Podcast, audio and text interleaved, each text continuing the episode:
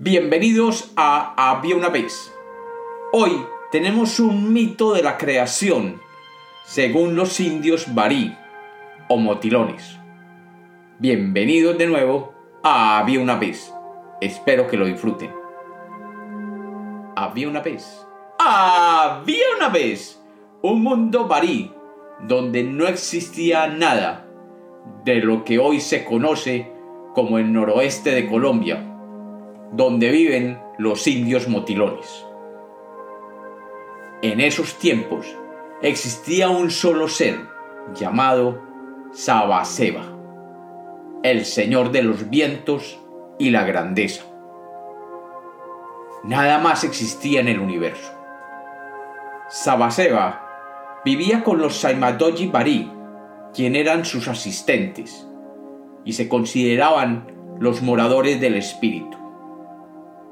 Sabaseba decidió ordenar el universo y envió a los Saimadoji Bari para que se transformaran en nuevos elementos.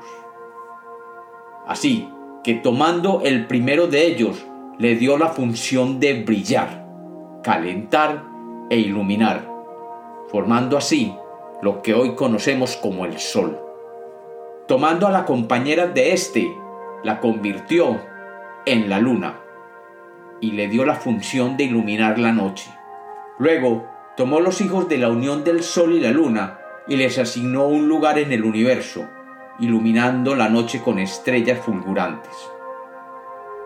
Con otros Aimadoji Bari formó el relámpago, con otro el trueno, a otra le dio un cuenco de agua y la convirtió en la lluvia, y a su esposo lo convirtió en el arco iris.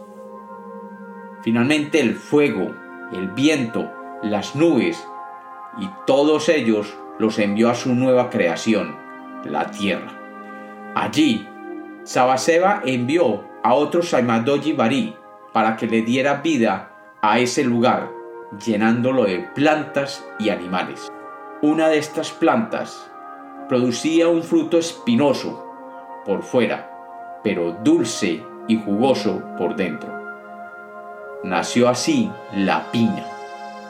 Esta piña creció y Sabaseba, tomándolo en sus brazos, la cortó y de aquel corte surgió un néctar que al caer formó un primer hombre, el primer hombre Barí, y una primera mujer, su compañera. Pero los Barí comenzaron a deambular por el mundo sin saber qué hacer y cómo comportarse. Así que Sabaseba decidió tomar otra piña y la cortó de nuevo. De ella surgió una clase distinta de barí. Estos seres no vivirían sobre la tierra, y sí sobre las copas de los árboles, y los llamó Ishibarí, y les dio la orden de que cuidaran de los barí terrenales y les enseñaran a vivir y a comportarse. Los barí terrenales fueron educados de esta manera, y se les explicó que aquellos formadores de todo lo que veían venían de un mundo superior, desde donde se habían desprendido bajando por un bejuco. Pero que cuando las plantas y los animales fueron creados, el gallinazo comenzó a volar con sus amplias alas e imprudentemente pasó por este bejuco y de un tajo lo había cortado. Había cortado el hilo conductor de la tierra hacia el cielo. Como castigo por haber roto el vínculo, el gallinazo o sopilote sería a partir de ese momento el vehículo que conduciría el cuerpo sin vida de todo barí terrenal hacia el cielo. Por esta razón, para los barí terrenales, cuando una culebra los pica o sufren un accidente o simplemente el tiempo los llama para regresar a sus orígenes entre los cielos, simplemente se preparan para que los gallinazos regresen y pieza a pieza los lleven hasta un mundo superior. Y así cuentan los que cuentan hasta el día de hoy.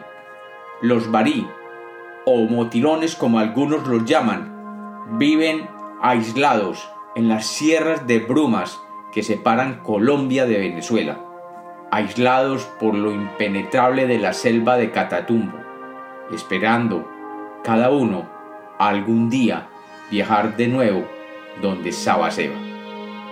Y como los cuentos nacieron para ser contados, este es otro mito de había una vez.